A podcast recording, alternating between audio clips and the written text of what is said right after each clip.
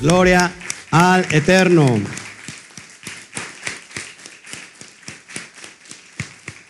Shabbat Shalom, Luis Pérez. Gloria al Eterno. Qué bueno que está con nosotros hoy. Nos estamos alegrando. En realidad, este, para mí es un honor presentarme delante de todos ustedes hoy en esta quejilá. Cami Quejilá Mundial les da un afectuoso eh, saludo y en realidad estamos muy a gusto que, esté con nosotros.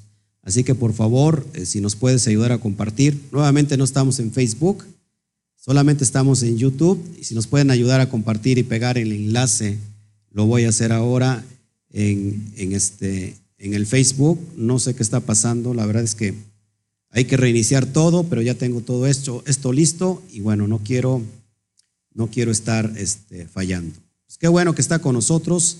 Véngase con nosotros, estamos hoy muy contentos. Vamos a, hablar de la parashá número 19. Es un tema muy importante de la parashá Terumá. Vamos a ver qué significa toda esta cuestión de la Terumá. Así que gloria al Eterno. Ahí estamos en pantalla. Y, nos gozamos con todos ustedes eh, en esta tarde hermosa de Shabbat. Eh, ¿Cuántos dicen amén a eso? ¿Cuántos dicen Gloria al Eterno que nos estamos llenando de su Torah cada día y cada, y cada vez estamos eh, siguiéndonos, metiéndonos más en profundidad. Eh, eh, la mañana no transmitimos en vivo, pero sí estuvimos dando una enseñanza aquí privada, muy, muy buena, tocando cosas básicas, pero muy profundas. Y espero este, me tengan paciencia y consideración a veces no todos los temas eh, son muy tratables eh, en YouTube, lo vamos a hacer, son cosas que, tenemos que enseñar y que creo que todo el mundo tiene que, conocerlo, así que qué bueno, qué bueno, déjeme compartir rápido en mi, estado, eh, aquí en, YouTube para publicar en Facebook, estamos en vivo, estamos hoy, a, qué, ¿a qué día estamos? Ni me acuerdo cómo estamos. Estamos a 29 de febrero. Estamos ya eh, casi, este, ¿cómo se llama? Eh, esperando Pesaj. Deme la fecha una vez más. No, la fecha de Pesaj, por favor. El 8 de abril de 2020, este, estamos muy, muy gustosos esperando la fiesta de, de Pesaj. ¿Sí, amén? Así que eh, si tú no tienes dónde celebrar la fiesta, esperamos en este tu lugar. Déjame publicar aquí. Ok, estamos muy contentos. Amén. Bueno, pues saludos a todos. La verdad es que, que qué bendición es tener un espacio abierto para predicar, para enseñar la Torah a todas las naciones. Saludos a todos los que ya nos están empezando a escribir. Alexandra Marcalupo, Shabbat Shalom, dice a todos mis hermanos, gracias, gracias por tus saludos. Lo seguimos muy a gusto con las enseñanzas que el Eterno, que el Eterno lo bendiga. Eh, no, se me olvida de dónde nos escribes, Alexandra, por favor, coméntanos.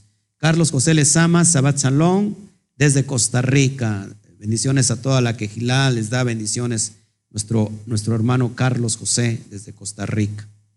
Bueno, pues estamos muy contentos. Yo pensé que usted se iba a alegrar de, que le estén saludando fuera de, otras naciones.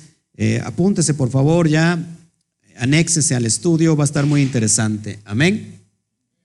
Bueno, eh, es un gusto para mí, repito, eh, que el Eterno me haya abierto un espacio así tan pequeñito, pero a la vez tan grandotote, porque desde esta pequeña región, este valle de Orizaba, estamos enseñando la Torah puntualmente a todas las naciones y hasta donde llegue.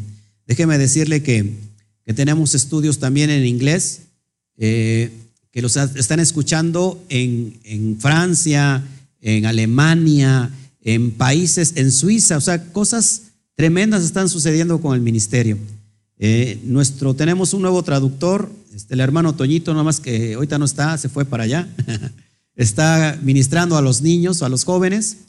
¿Qué les ministrará a los jóvenes? Me pregunto yo. A los jóvenes va muy a gusto, ¿no? Están muy a gusto los jóvenes allá. Pero bueno, este, pues estamos creciendo. La verdad es que nos preocupa mucho que todo esto salga a la perfección. Eh, necesitamos eh, también de sus, de sus donaciones de amor, porque queremos llegar a muchos países, queremos llegar no solamente virtualmente, sino queremos hacerlo físicamente.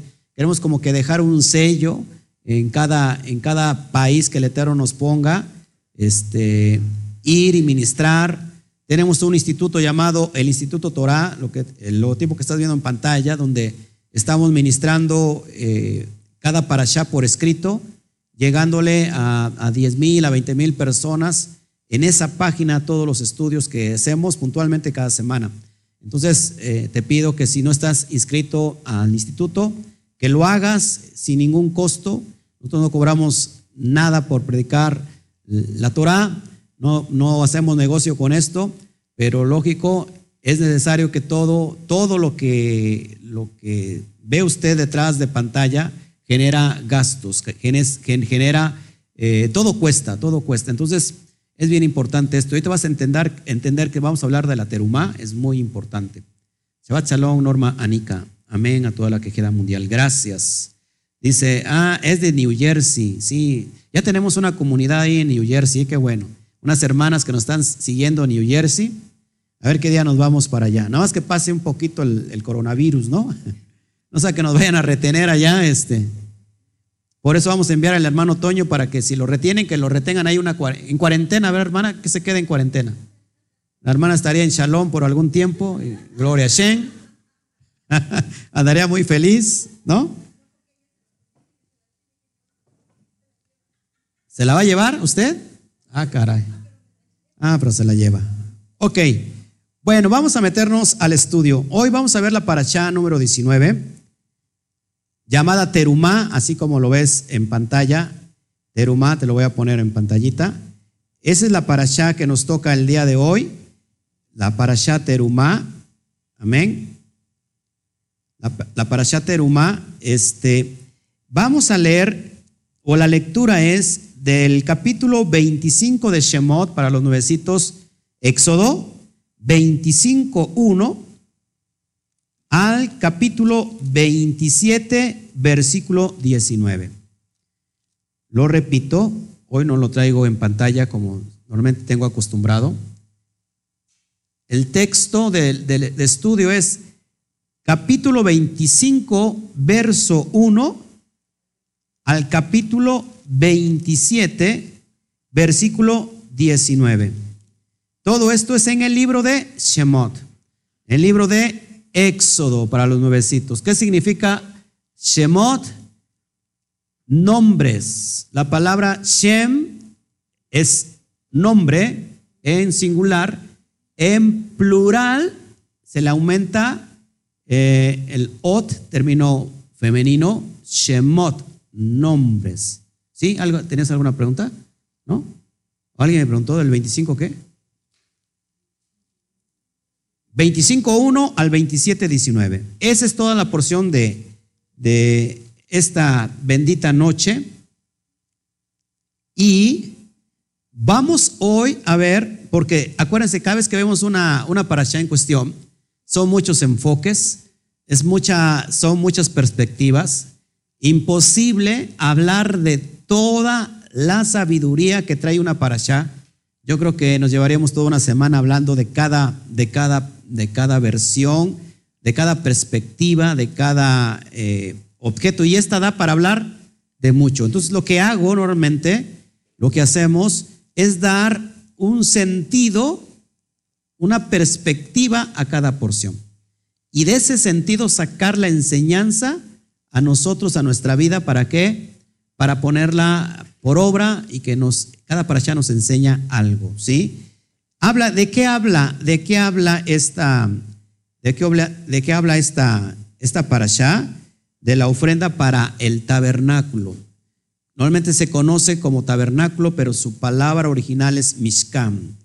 ¿Qué significa Mishkan? Ahorita lo vamos a ver. Mishkan, lo que es eh, el templo o, lugar donde el, donde el Eterno iba a morar temporalmente, acuérdense. ¿eh?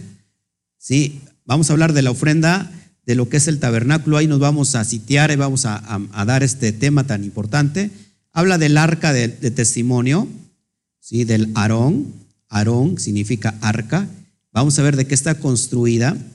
Eh, habla de la mesa para el pan de la proposición, el candelero de oro, del Mishkan en sí, toda la construcción de lo que tiene que llevar, el altar, el altar de bronce, el atrio del tabernáculo. ¿Sí? Hasta ahí llegaría esta, esta porción. Y vamos a enfocarnos en lo que el Eterno hoy quiere hablarnos. Esta para allá inicia con la primer versículo, vamos a leerlo. Verso 1 y 2 dice, el Eterno Yahweh habló a Moshe diciendo, di a los Bene Israel, a los hijos de Israel, que tomen para mí ofrenda, que tomen para mí ofrenda de todo varón que la diere de su voluntad. De corazón tomaréis, tomaréis mi ofrenda. Ojo, una vez más. Dice, dile a los hijos de Israel que tomen para mí ofrenda. La palabra ofrenda ahí en el hebreo es terumá. De todo varón que la diere de qué? De su voluntad. Esta ofrenda va a ser voluntaria. Y es donde el Eterno nos va a medir. ¿De qué tiene que ser aparte de qué? De corazón. Tomaréis mi ofrenda. Verso 3 dice, esta es la ofrenda que tomaréis de ellos, oro, plata y cobre. Son tres dimensiones bien importantes. Oro habla proféticamente el metal que, quiere, que, tiene que ver con, con los reyes. ¿sí? El oro, la plata es, eh, puede significar también la plata la, remisión. La remisión. Y el, y el cobre, el cobre tiene que ver con juicio. Con juicio. Y habla de tres dimensiones de dar, tres dimensiones de dar. Y vamos a ver por qué detrás de esta parasha lo más importante es dar que recibir. Vamos a hablar de eso. Ahora, contando todo el relato, ¿de dónde viene el pueblo?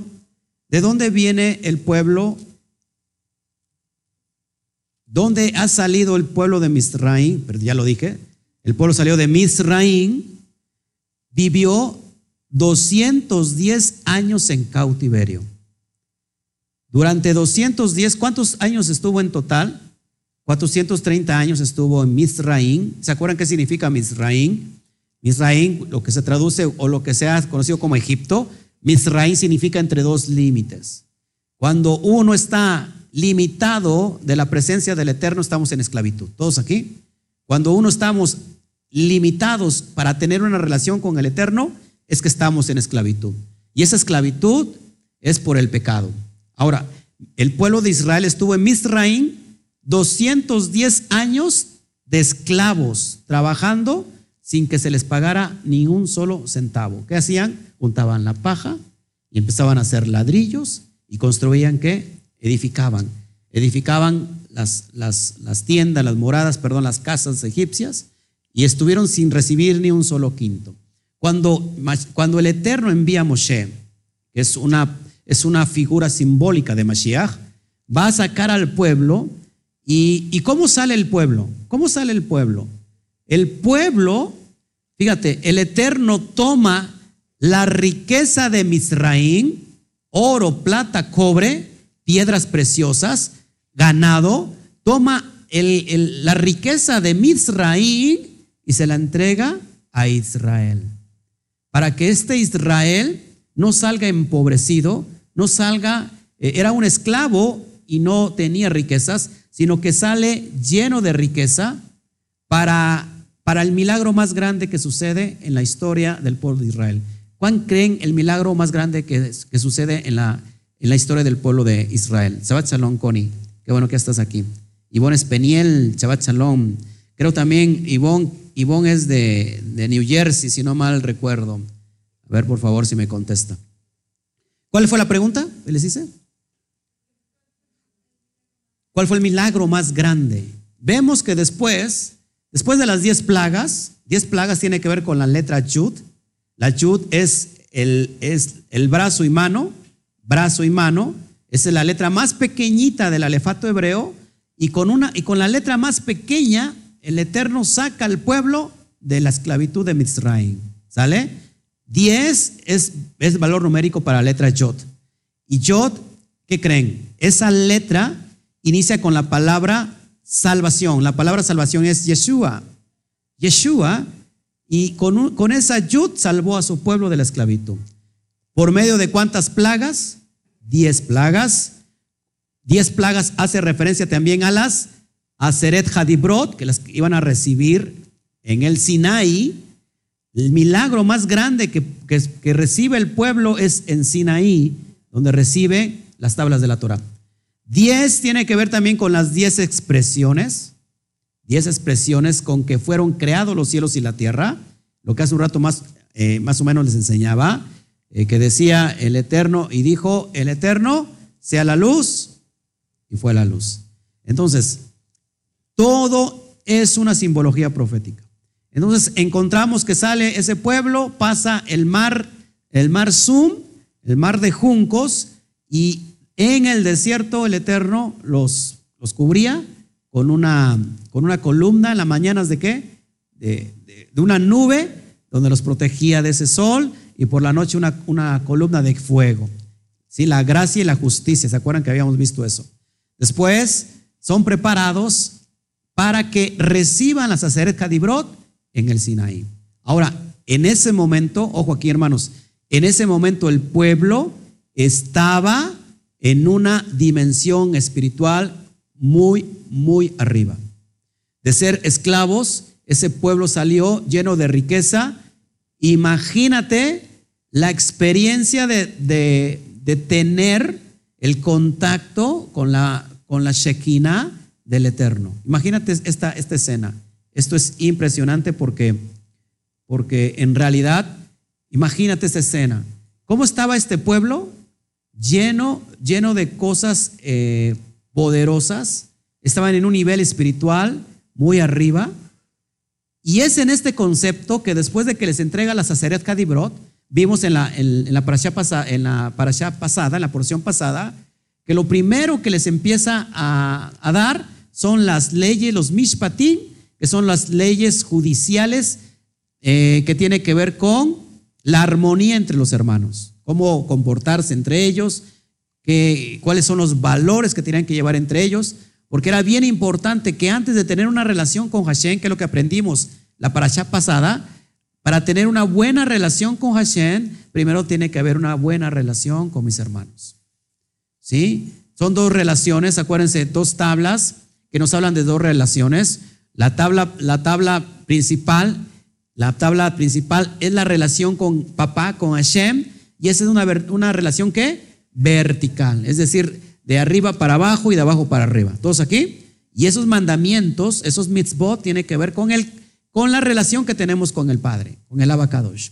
La segunda tabla tiene que ver con la relación con mi prójimo y esa tiene que ver con la relación que horizontal. Es la relación que yo tengo con mi hermano, con mi prójimo. Me preguntaban que quién era, quién será nuestro prójimo, hermanos. ¿Quién creen que sea nuestro prójimo? ¿Solamente es Israel? O es la humanidad? Es la humanidad, ese es nuestro prójimo. Entonces acá tenemos conceptos bien claros, hermanos. El primer mandamiento, que es eh, amarás a Adonai, tu Elohim, con toda tu mente, con toda tu, alma, con todas tus fuerzas, es el primer mandamiento y tiene que ver exclusivamente con los mandamientos de la primera tabla. Es decir, no, no tendrás eh, dioses ajenos delante de mí, no te inclinarás a ellos, ¿verdad? Este, no, no tomarás mi nombre en vano y guardarás y te acordarás de guardar el Shabbat. Con ese primer mandamiento de, de Barín, de Deuteronomio 6.4, ¿sí? si no mal recuerdo, o 4.6, chéqueme por favor, siempre me, me confundo ahí, es 6.4. Deuteronomio 6.4 y 5, donde dice el primer mandamiento, Esma Israel, Adonai Eloheinu, Adonai Echad. Oye Israel, Adonai nuestro Elohim, Adonai uno es y amarás, amarás a, tu, el, a, Yahweh tu Elohim con toda tu mente, con todo tu corazón y con todas tus fuerzas. Cuando dice todas las fuerzas, hermanos, no es que solamente aplicar todas las fuerzas para amarlo, sino que ahí quiere decir, lo amarás con todas tus finanzas. Ojo aquí, hermanos, porque de esto habla la terumá que vamos a hablar. Lo amarás con todos tus recursos. ¿Todos hasta aquí?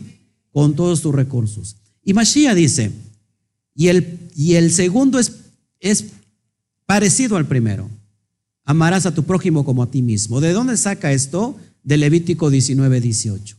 Entonces, esa Saceret Hadibrot, ¿se acuerdan cuántos misbot realmente se, se, extraen de las 10 expresiones, de los 10 enunciados? 14, 14 mitzvot, que van a ser la base principal, la base primordial para que se muevan todos los mitzvot completamente. ¿Cuántos mitzvot en total son? 613 mitzvot. Mucha gente va a decir, 613 son muchos. En realidad, no todos están vigentes, no se me espante. Pero si, si usted suma 613, sume 6 más 3 más 1, ¿cuánto nos da? 10. Entonces volvemos nuevamente a, las, a la Saceret Hadibrot. Y si tú cumples, fíjate, préstame tantito atención aquí, eso es bien importante. Si tú cumples las, los 10 em, enunciados, los 10 mandamientos, estás cumpliendo con los 613. Esto es impresionante. Entonces, después que el pueblo recibe la Saceret Hadibrot, ya no tienen excusa de cómo tener una relación directa con el Padre. Al Padre le interesa mucho que antes que tú y yo ofrezcamos una terumá, un corbán, una ofrenda, primero tenemos que estar bien delante de, nuestros hermanos. ¿Se acuerdan cuando Mashiach le dice, si tú, si tú tienes algo en contra de tu hermano, deja aquí tu terumá y vete y reconcílate primero con tu hermano? Y después que te haya reconciliado, ven y, presenta, preséntate ante el Padre. Entonces fíjate la importancia. Esto se, esto se puede definir en lo que es un ejat. ¿Qué es un ejat, hermanos? La unidad que debe de haber entre todos los hermanos. Un pueblo dividido no puede avanzar. Un pueblo cuando está fragmentado no puede llevar a cabo su propósito. ¿Qué pasa si, si tú se te cae de repente la, tina, la, la, ánfora donde tomas, donde depositas el agua para tomarla. Se te cae, se te fragmenta y la pegas.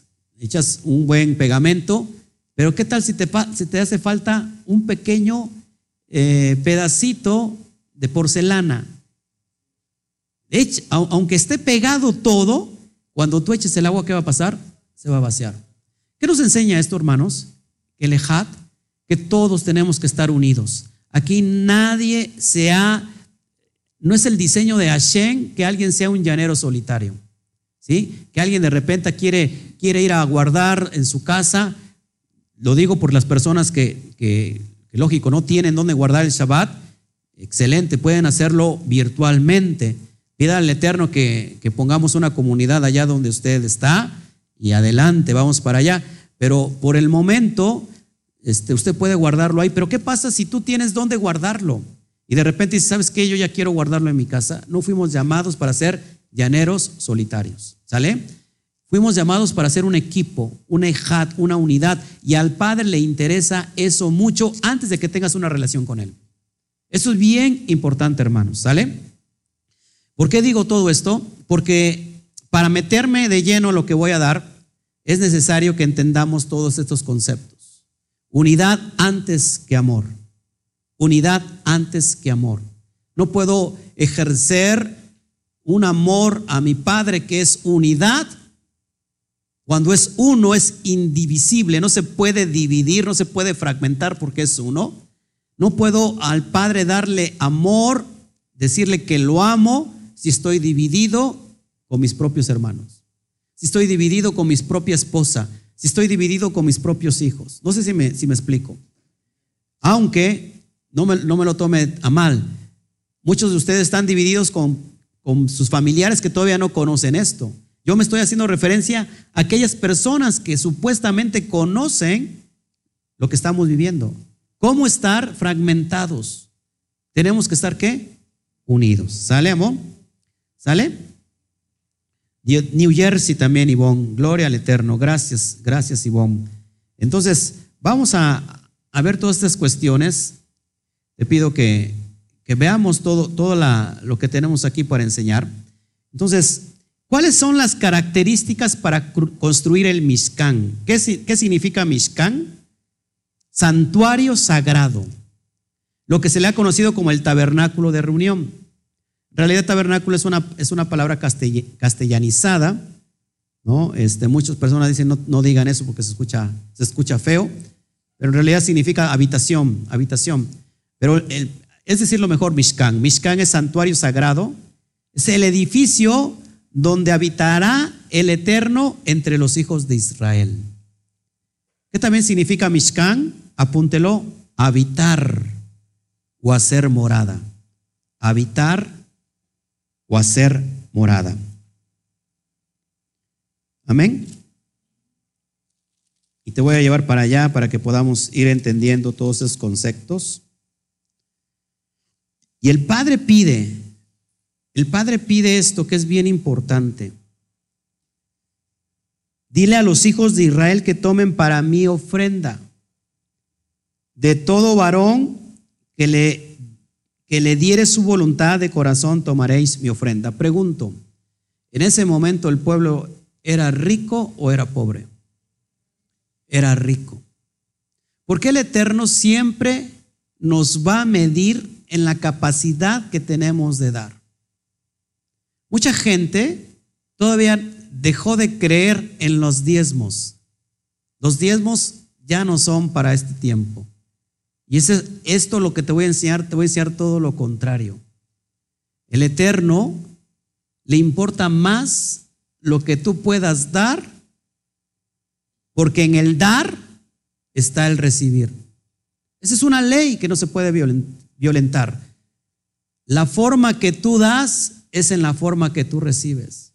Pero ¿qué pasa? Que hay mucha gente que solamente quiere recibir, recibir, recibir. Entonces Terumá está basado en lo que uno pueda dar de todo su corazón, de una manera voluntaria. Porque ahí el Padre no te dice, ¿sabes qué? Me tienes que dar tanto. Me tienes que dar tanto. No pasa así cuando dice, me tienes que dar medio shekel y medio shekel tu hermano para que se junte un shekel. Acá dice, una es, tiene que ser voluntariamente. Y es ahí donde nosotros o el Eterno va a medir la cuestión de nuestro corazón. ¿Cuánto estamos dispuestos a dar? Porque no hay, no hay límite. No hay límite. Es lo que tu corazón quiera.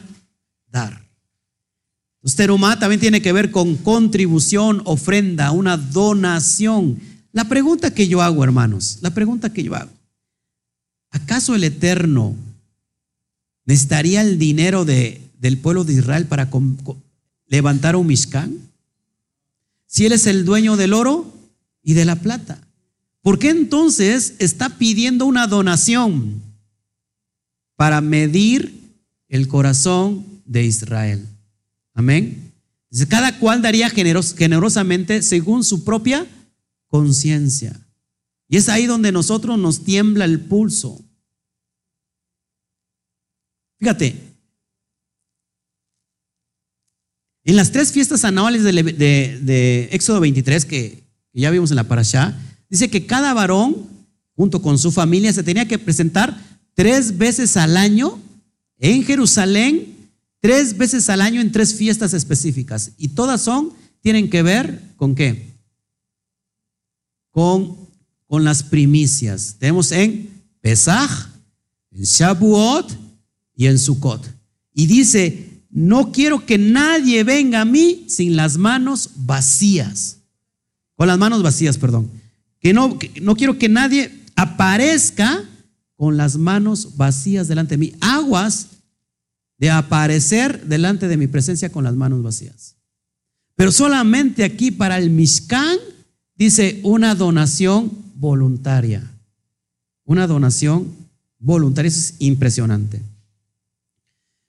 Entonces, lo repito, así como el Eterno ya había tomado toda la riqueza de Misraín y se las había entregado a los Bene Israel, les dice, ustedes, quiero que me den de su, de su de su, ¿cómo se llama?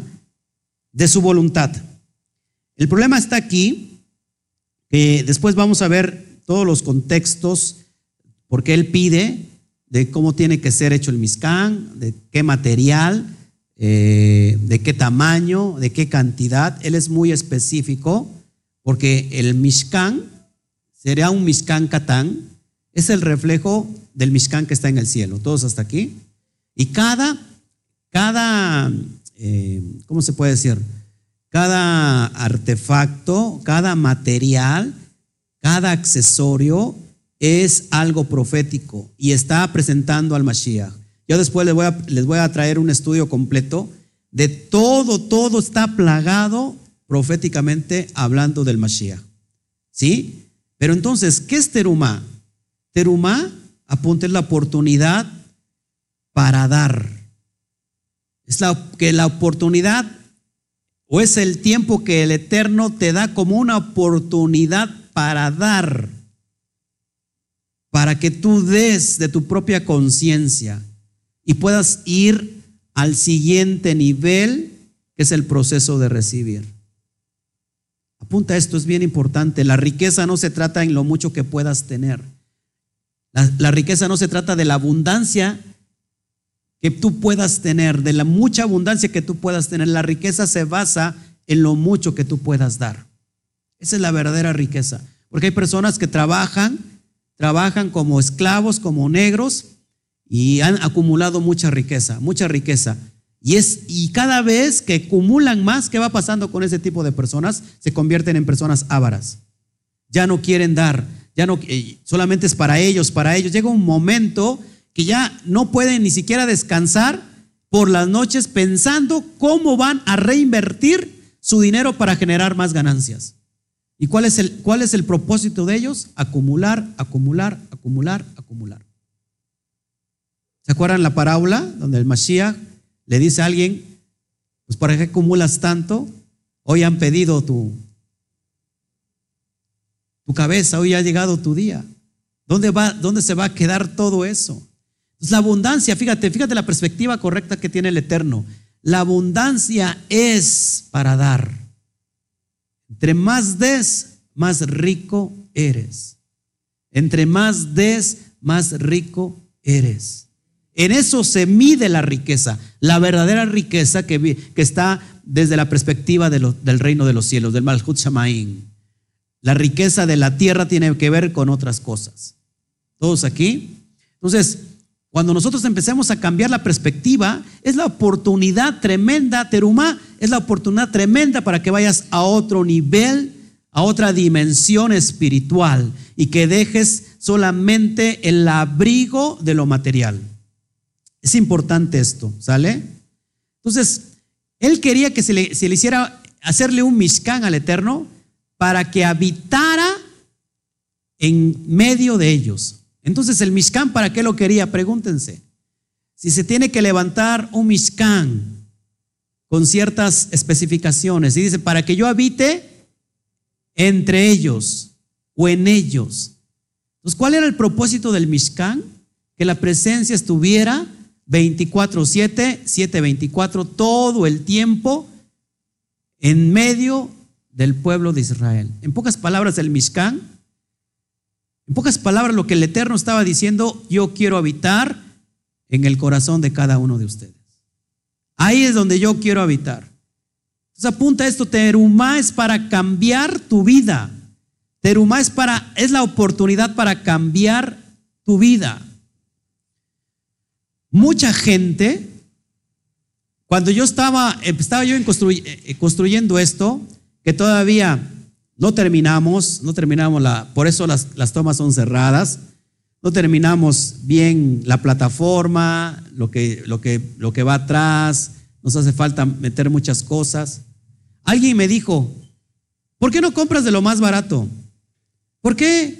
¿Por qué vas a gastar tanto? ¿Por qué Alay se va? Y le dije, ¿sabes qué? Quédate con, tu, con tus ideas. Al Eterno hay que darle lo mejor. ¿Te acuerdas qué, dijo, qué dijo David? David? David aprendió algo bien grande. Dice, no daré nada al Eterno que no me cueste. No daré nada al Eterno que no me cueste. Y muchos de nosotros pretendemos que para lo que es del Eterno, lo que sea. Pero cuando tú te lo echas encima, quieres de lo mejor. Y mucha gente tiene ese pensamiento. Este lugar que tenemos no es propio. Pero ¿sabes, ¿sabes por qué no es propio? ¿Saben por qué no es propio el lugar? Porque antes de construir el Mishkan, el templo, la sinagoga, la quejilá física, primero se tiene que construir en nuestro corazón. Y mientras no esté construida en nuestro corazón, no puede llevarse a la manifestación física. Porque hay personas todavía que piensan que a lo mejor esto fue un desperdicio. ¿Para qué el pastor va a gastar esto? ¿Para qué el pastor va a gastar aquello? ¿Sabes lo que hizo David? Lo que hizo Shlomo, metió materiales de primer nivel, porque es para el eterno. Y mucha gente piensa lo, contrario. Entonces, aunque en el tiempo, estos, estos, el Beit Hamidash que levantó Shlomo fue derribado y después vimos que en el primer siglo se volvió a derribar. Ahora, ¿cuál es el Mishkan donde quiere que habite el Eterno. ¿Qué dijo Pablo? Porque el Eterno Yahweh no habita en templos hechas de manos de hombres. ¿En dónde habita? ¿En dónde habita el dentro de nosotros? Y esa es la tremenda oportunidad que esta paracha nos va a enseñar en esta noche, que es mejor dar que recibir. La sensación que se tiene por recibir es, es bonita, pero no se compara cuando tú das algo de todo tu corazón y ver del otro lado la persona cómo, cómo se emociona, cómo se motiva por lo que tú le has dado. Eso no se puede comparar. Entonces por eso el Eterno nos manda hacerse de acá. ¿Qué es hacerse de acá? Justicia es, es ayudar al prójimo, ayudar al huérfano, a la viuda, al necesitado, al enfermo, a la persona que anda mendigando, y esa es justicia para ti. Es justicia para ti, no para Él, es justicia para ti, porque el Eterno te ha bendecido. Y tú tienes que tomar esa sedacá y dársela al hermano. Mucha gente dice, no diezmen, ¿para qué? Que los pastores, eh, que, que, vivan los, los pastores parásitos. Hermanos, hay gente que está trabajando para el reino. Hay gente que, que, se, que vive toda su vida trabajando para el reino. Yo en especial dejé todo mi trabajo secular. Yo dejé mi profesión, dejé mis, mis negocios por servir al Eterno. Yo no vivo del Evangelio, vivo para el Evangelio. Entonces hay gente que quiere poner el pie y anda enseñando a personas que no, que el diezmo ya no, que la terumá ya no. Hermanos, ¿con qué se mantienen las sinagogas hoy en día? Hoy, tanto en Israel como alrededor de todo el mundo, cada sinagoga se mantiene de la terumá de los, de los, que, de los que están asistiendo al, al, cajal. Cada, porque hay gastos que cubrir, hay gastos que pagar. Entonces, hermanos, cuando tenemos un corazón pobre, tenemos una mente pobre y entonces somos unos pobres. Porque nuestro corazón no se ha desprendido el agradecimiento por lo que el Eterno nos ha dado. ¿Sabes que tú y yo tenemos el trabajo gracias al Eterno? Y aún así, ¿qué pasa? Que no nos quedamos sin comer. No llegamos un día sin que haya caído a nuestro estómago, aunque sea un pancito, ¿verdad? Con cafecito, el Eterno siempre está ahí. ¿Sabes que tú y yo el trabajo que tenemos no nos pertenece, es de Él? Y además Él no, él no nos está pidiendo nada que no le corresponda, porque es de Él, la tierra es de Él. Aquella persona que trabaja la tierra la tierra es de Él y sin embargo no pide mucho. Pide una pequeña parte de lo que es de Él. Jamás el Eterno te va a, pedir algo que Él no te haya dado. Esto es bien importante. Jamás el Eterno les va a pedir algo que Él no te haya dado y provisto. Él te dio casa, Él te dio trabajo, Él te dio provisión. Jamás le va a pedir a alguien nada que no le haya dado. Pero ¿cuál, es el resultado?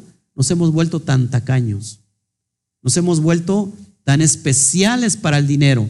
Si nosotros podemos tener problemas, eh, podemos estar bien en todo, pero no me toques el dinero. No me toques el dinero porque ahí ya nos metemos en graves problemas.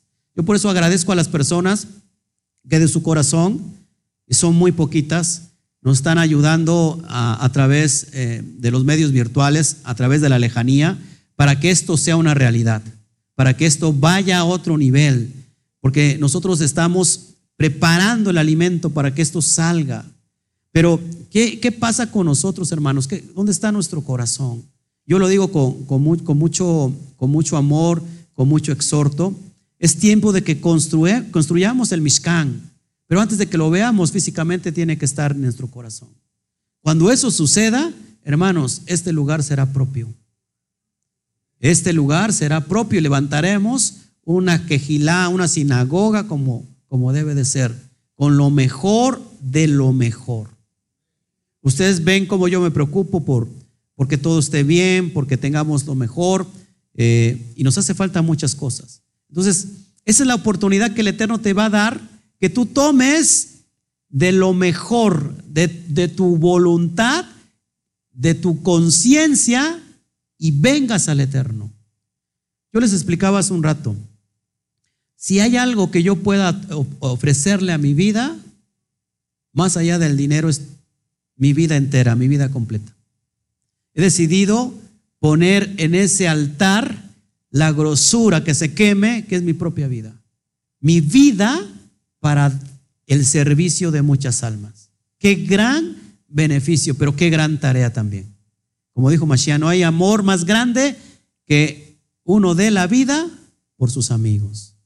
Hemos decidido dar la vida por ustedes, por mis amigos, por las almas. Una ofrenda completamente de amor. Hermanos, eso es bien importante y te quiero hablar sobre otro punto muy específico. En el verso 25.10, vamos para allá, por favor. Vamos para allá.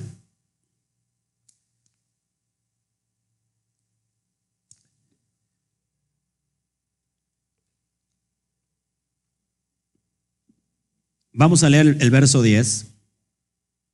Dice, harán también un arca de madera de acacia, cuya longitud será de dos codos y medio, su anchura de codo y medio y su altura de codo y medio.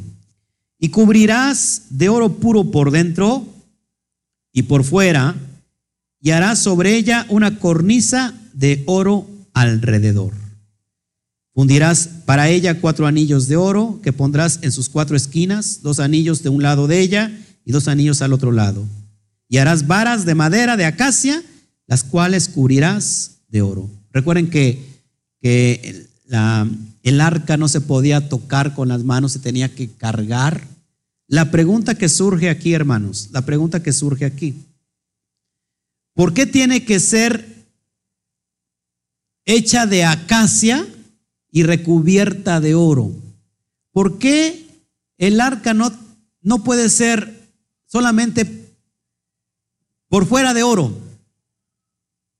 O bien, ¿por qué no que sea toda completamente de oro? ¿Por qué que sea de oro puro y nos olvidamos de que lleve el material de madera por dentro? ¿Por qué creen? Esas preguntas nos tenemos que, hacer. Construir el Aarón Haedut, el arca de madera, es donde, ¿qué iba, ¿qué iba a haber en ese lugar? Es un lugar santísimo donde se guardaban las tablas del pacto, así como se iba a guardar el Sefer Torah, el libro, los rollos de la Torah. Y se empleaban los materiales más costosos, más costosos. Y todo estaba forrado de oro, todo. Todo estaba forrado de oro.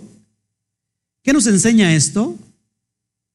Que entre uno esté más ligado a la presencia de Hashem, a la presencia del Eterno, entonces lo, que esta persona le dé al Eterno tiene que ser de mayor calidad.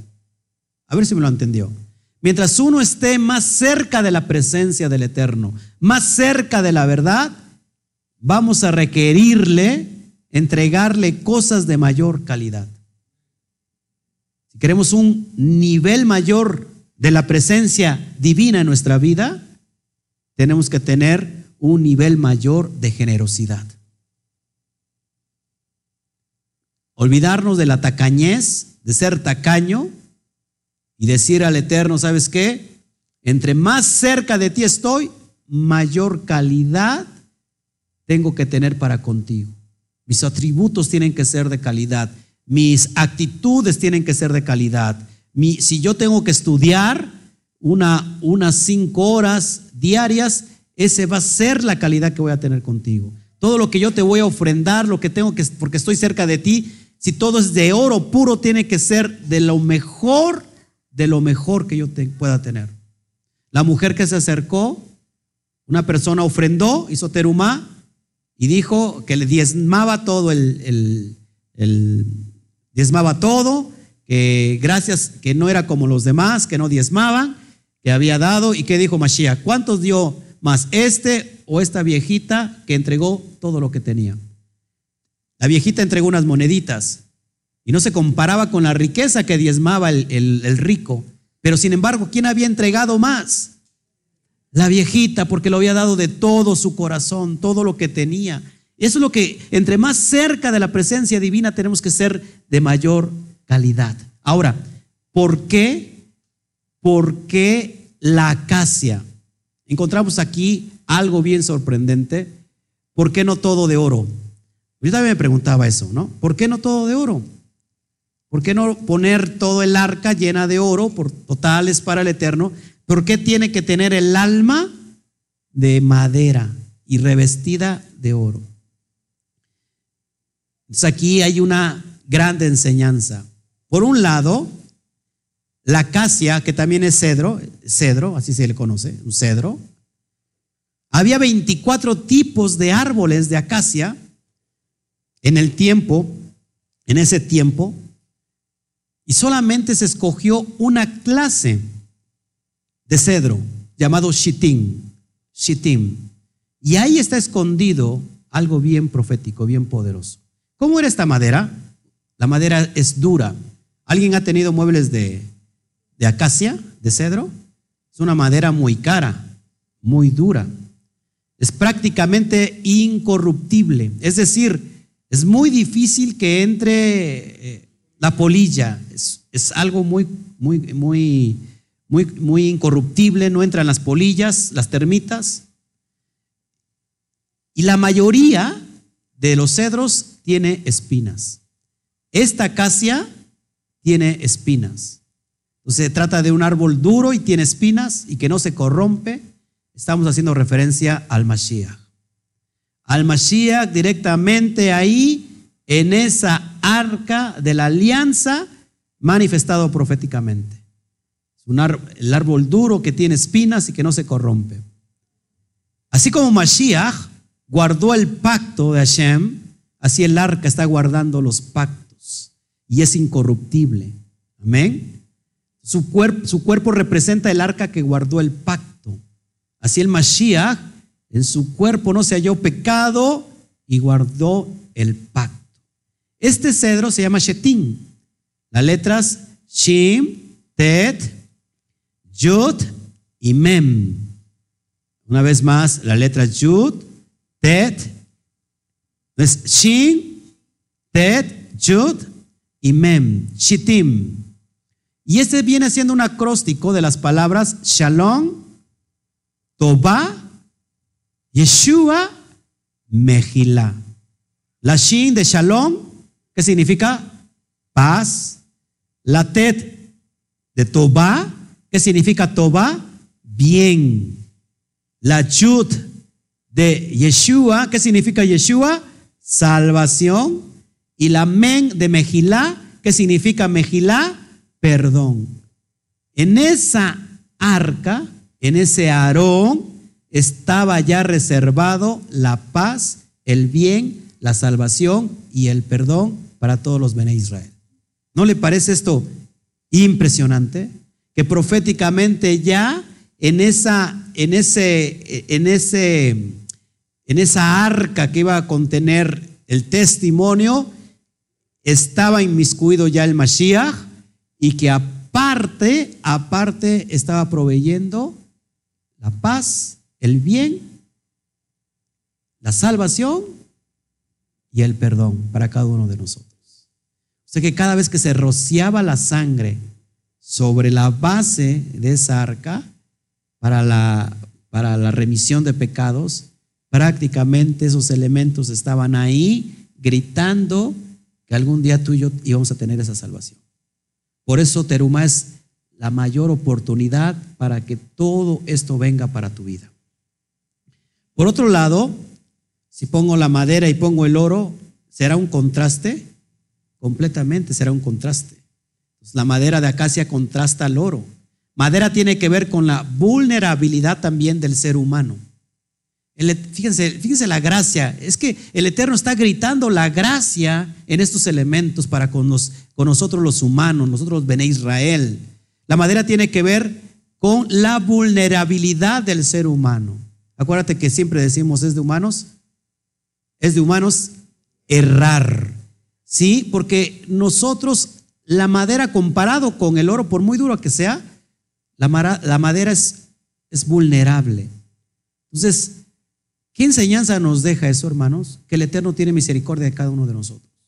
Sabe que nosotros somos vulnerables. Sabes que, sabe que en, algún momento, aunque estemos metidos en la verdad, en algún momento vamos a fallar.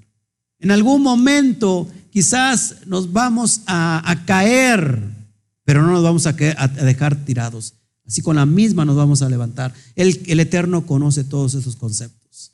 Entonces tiene que ver con nuestra vulnerabilidad.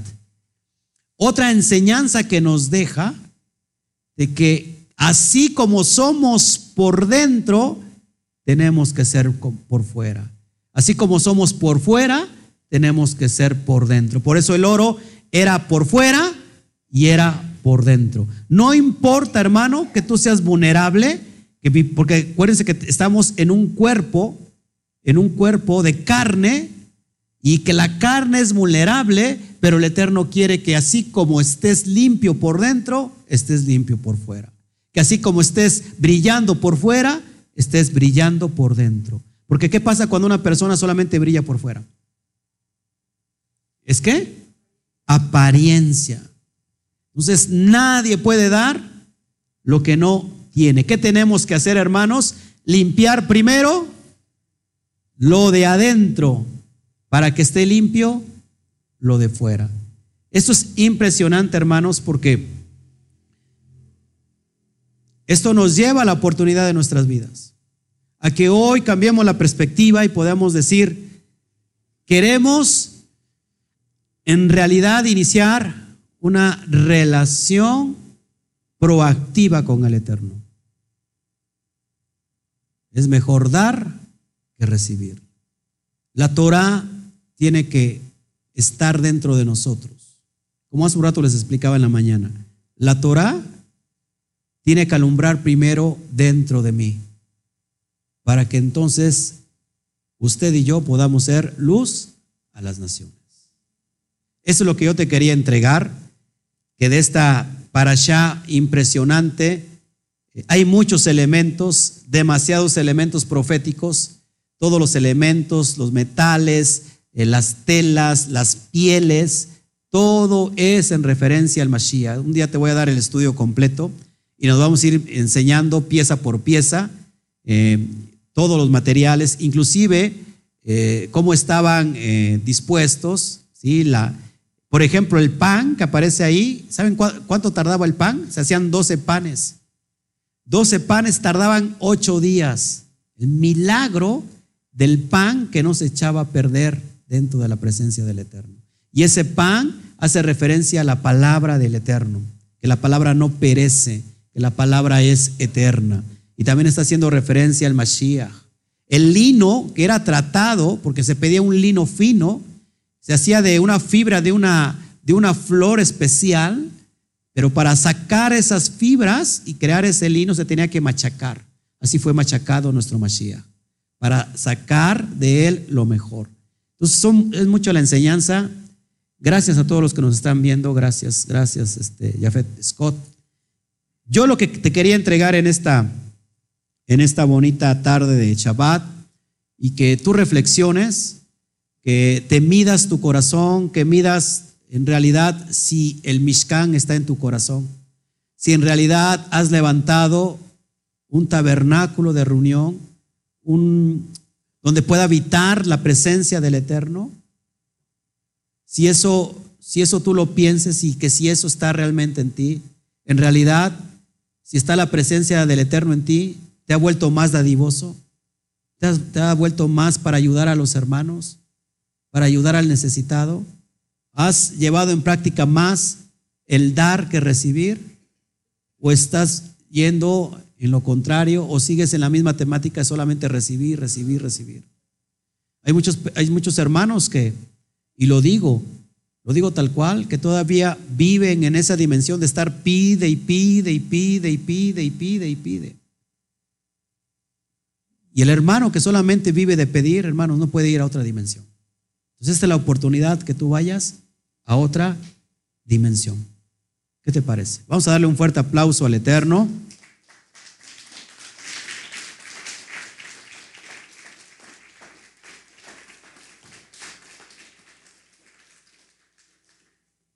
Si hubiera alguna pregunta antes de irnos, si, alguna, si hubiera alguna pregunta antes de, de pasar a retirarnos en el chat, estamos para servirles. Está a punto de, de caer el ocaso. Ya nos estamos eh, preparando para Shawatov, el buen inicio de semana. Este, si hubiera alguna duda de una vez, antes de despedirnos, aquí físicamente y si no también este, virtualmente en el chat. ¿Sí? Adelante. Exactamente. Miren, lo que está apuntando mi esposa y es muy, muy, muy buen comentario, que lógico, porque se han hecho mal uso de los diezmos, de las ofrendas, y vemos líderes a nivel mundial que viven de eso, de una manera desorbitante, llevando a cabo multitudes, multitudes, iglesias de multitudes que solamente viven de eso, manipulando a las personas y que aún en día no se cansan de estar pide y pide y pide y pide. Esto es increíble y se ha hecho mal uso, mal uso de los recursos. Pero ¿sabes qué? El Eterno bendice de todos modos al que lo da con ese propósito.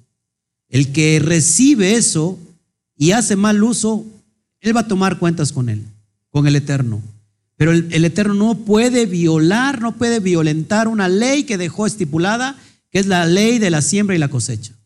Entonces, hermanos, sí, hay, hay falsos pastores, hay falsos apóstoles, hay falsos profetas que están dejando sin lana a la grey, que viven lo que llama eh, en la Brit Hadashah, que son, se me olvida la palabra, que son vividores de, las, ovejas, son lobos rapaces, hermanos, pero hay en, en este tiempo que estamos siendo restaurados, si la quejilá donde estás, si la quejilá está llevando a cabo la obra que es anunciar la Torah, físicamente, localmente, de una buena manera, de una, de una eh, sana manera. Y si lo está haciendo de, a nivel mundial, hermanos, es que está cumpliendo con el propósito de esparcir la Torah.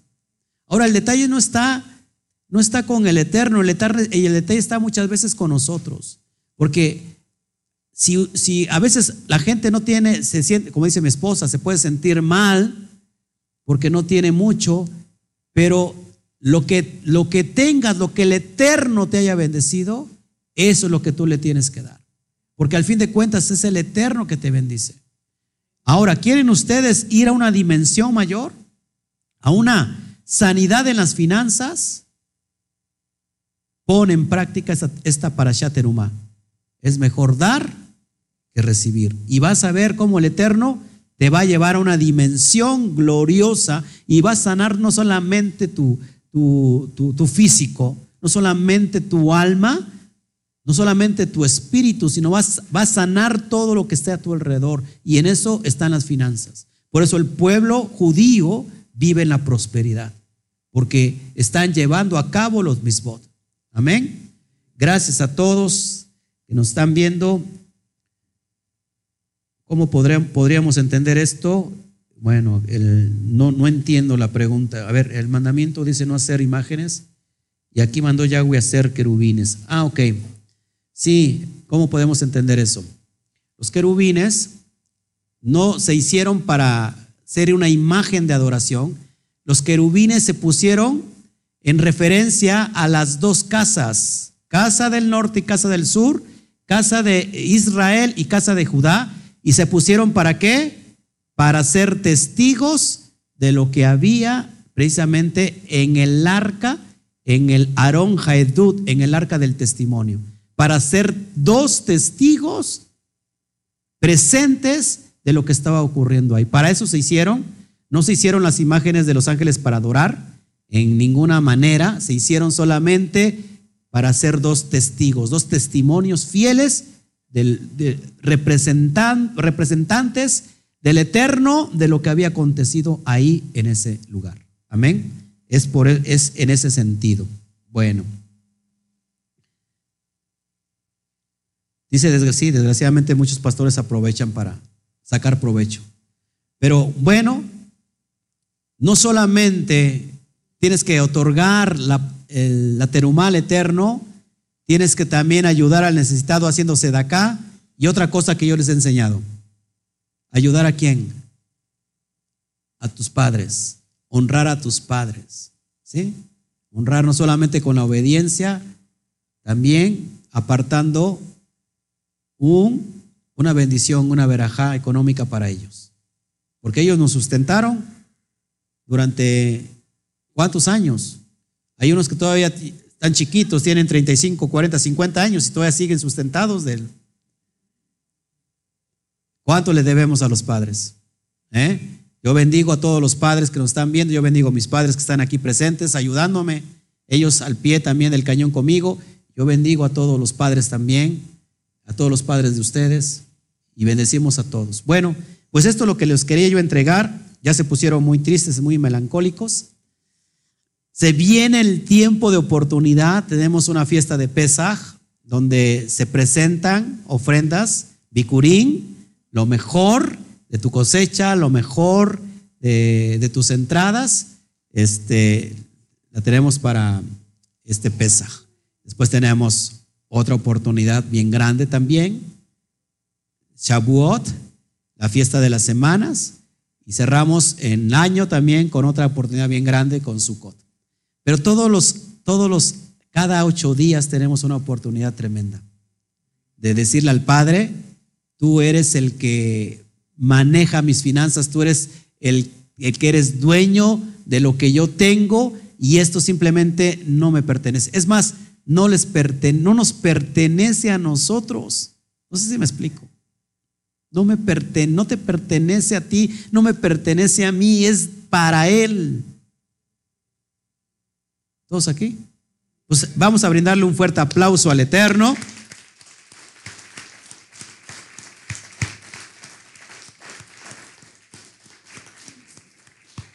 Pues que el Eterno me los bendiga, que el, que el Eterno me los guarde, me los eh, prospere. Y nos vemos de, aquí al viernes en, ¿cómo se llama? En el programa Shabbat Night Live. Voy a prometer ya que para el viernes y, las próximas este, conferencias de Shabbat sean tanto por YouTube como por Facebook. Perdóneme la vida, la verdad es que estamos aquí agarrando el hilo. Gracias por tu, por tu comentario, Francisco. Gracias, gracias. Pues nos vemos, sin más ni más, como decimos, cuando nos vamos y terminamos un Shabbat lleno de alegría, de amor, de instrucción, de enseñanza, de fe, de ajabá, de templanza, de fortaleza, ¿cómo nos despedimos a la cuenta de tres? Uno, dos, tres. Shagua Top. Nos vemos. Que el Eterno me los bendiga.